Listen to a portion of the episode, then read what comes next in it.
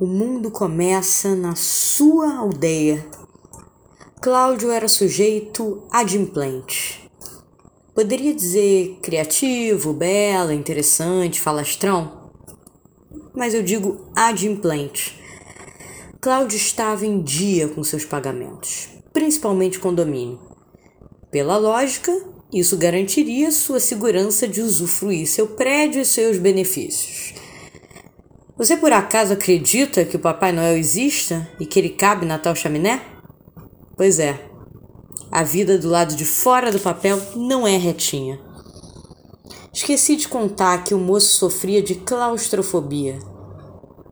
Espaços fechados não lhe faziam a cabeça. Cláudio era signo de ar. Carecia de janelas abertas, jardins, vento, gente do lado de fora. Mas entre os espaços do prédio, sentia muito não ter conseguido um mísero aperto de mão com a outra gente adimplente. Aliás, a única coisa em comum entre essa gente adimplente era a coisa mais importante dessa vida: a segurança de ir e vir.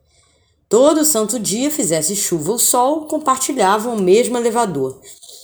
Num tempo em que todos sobem e descem devidamente conectados em seus aparelhos celulares, Cláudio, semana sim, outra não, começou a ficar preso no elevador.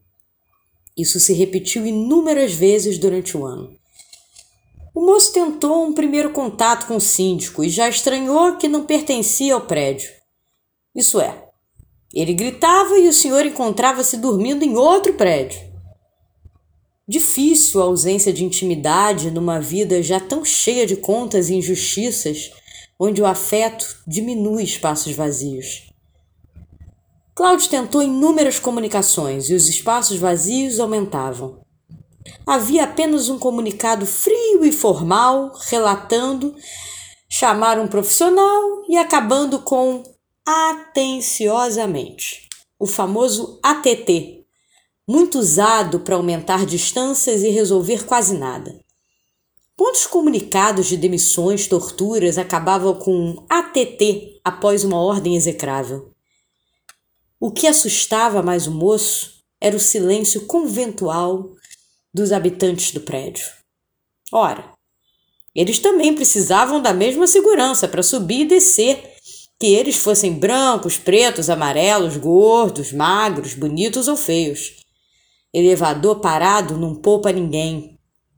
O mesmo silêncio não acontecia na hora de disputar horário de piscina, nem mesmo quando o carro que o levará para a festa precisa passar. O olhar do próprio umbigo sempre foi a melhor forma de garantir o status quo primo do atenciosamente e pai da impunidade. Enquanto comentamos ainda se meninas vestem rosa e meninos vestem azul, ou o último palavrão do chefe de Estado, o silêncio garante a troca da prisão por tornozeleira eletrônica de todos que roubaram o país. E nós, vizinhos de um prédio chamado Brasil, conjugamos o mesmo silêncio. O Brasil está sozinho. Cláudio também.